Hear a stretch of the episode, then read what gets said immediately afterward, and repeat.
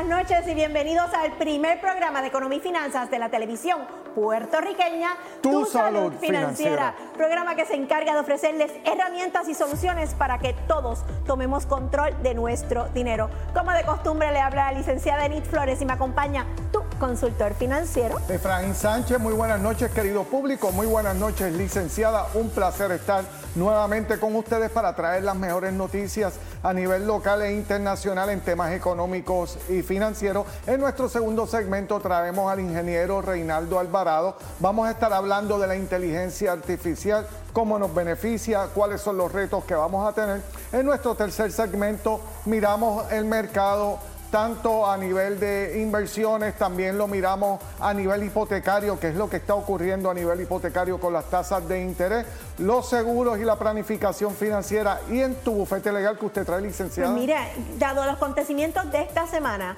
¿cuál usted entiende que es el rol de un abogado? Vamos a hablar de esto y mucho más en este programa que comienza ahora mismo.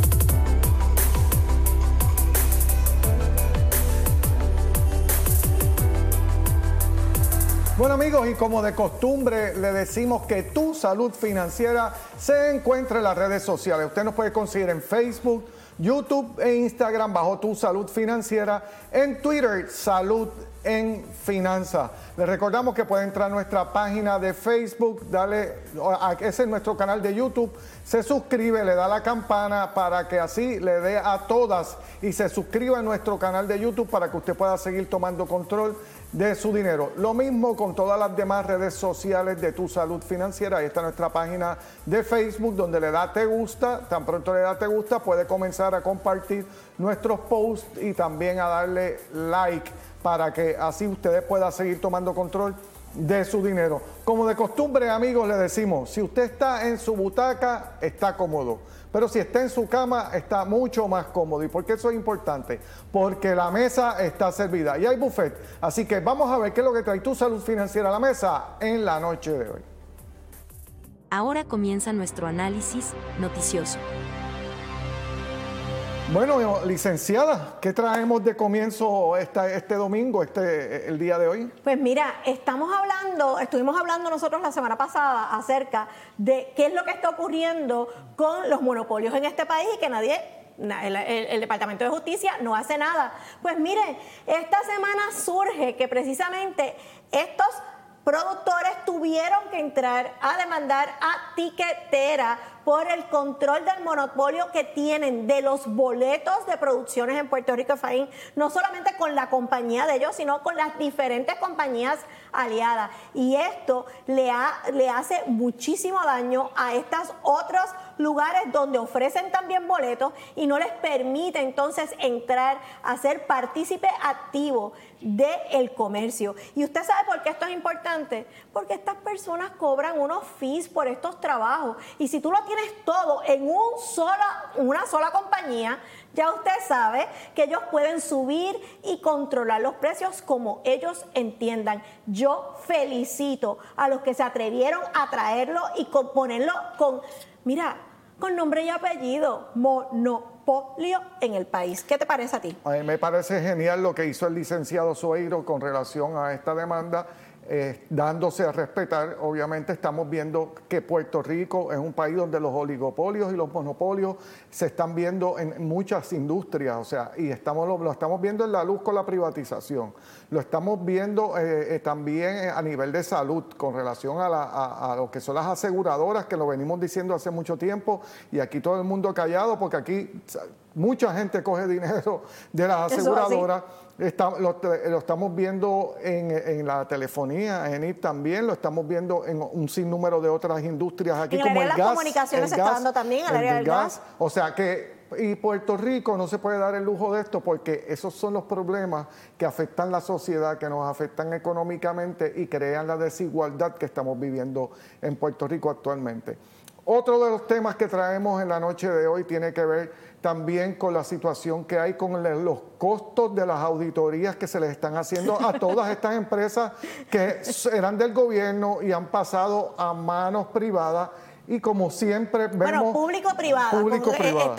bueno, este junte. Público-privada porque, porque eso es como un alquiler a largo plazo y el gobierno pues sigue siendo el dueño, ¿verdad?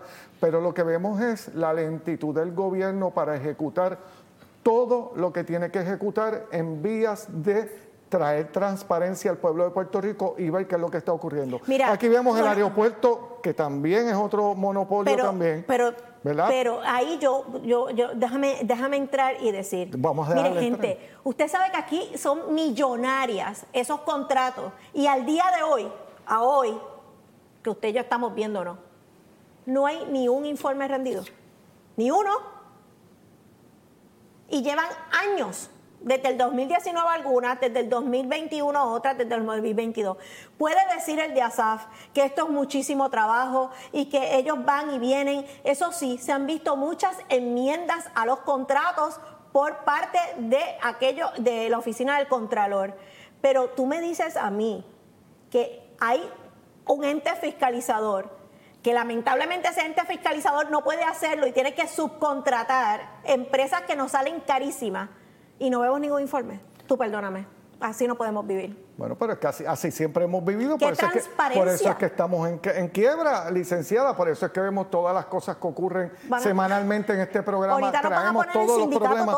Pues es que, es que aquí no se, no se administra nada correctamente, licenciada, ese es el gran problema que siempre hemos tenido en este país y vemos que tenemos una Junta de Supervisión Fiscal y seguimos haciendo lo mismo, gente. O sea, ¿usted cree que nosotros escuchar al gobernador ver que la economía de Puerto Rico está creciendo de una forma paupérrima, porque de verdad que el crecimiento paupérrimo, hemos visto cómo en el Departamento de Hacienda ya los recaudos han empezado a mermar, estamos viendo cómo no tienen la capacidad para ejecutar con todos los millones que hay, el crecimiento económico que se supone que tuviéramos para poder echar a esta economía a correr no se está dando, estamos teniendo un crecimiento pero bien pequeño y se espera que el año que viene tengamos unas pérdidas nuevamente con todas las proyecciones que están diciendo de crecimiento. Trajimos la noticia de Bloomberg donde proyecta que este año Puerto Rico se va en negativo nuevamente con todo y los fondos federales que tenemos.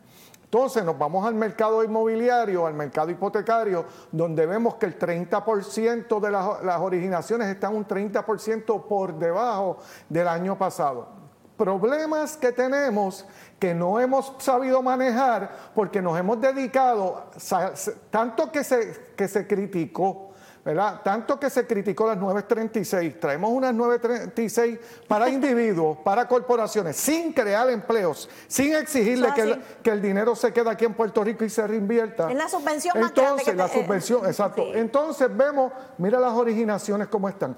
No hay propiedades. O sea, pasamos de un momento donde no se vendían a un momento donde ahora no hay propiedades para, para la venta, para los, los nuevos productos que hay que tiene ahora mismo el Departamento de la Vivienda, donde se le están dando hasta 50 mil dólares a las personas. No hay propiedades, no hay. Y eso está haciendo que los precios suban aquí en Puerto Rico. Y ahí estamos viendo un 30% de la caída en el mercado inmobiliario. Entonces, si nos vemos por el otro lado, eh, eh, sale que tienen que que es difícil erradicar la construcción informal en la isla. Pues claro, si la construcción formal no se consigue, la construcción informal está ahí disponible para ayudar a cada una de las personas. Entonces, ¿qué es lo que quieren traer? Ah, no, pues vamos a ver cómo trabajamos con ellos y entonces los insertamos a ser formales. Pues mira, yo creo que esa es la parte interesante que debemos de trabajar porque aquí hay unos códigos que son importantes de seguir. Sin embargo, si hay tanta escasez, no solamente de dinero, sino escasez de estudios, escasez de dinero envuelto en, que las personas logren tener una profesionalidad en lo que hacen.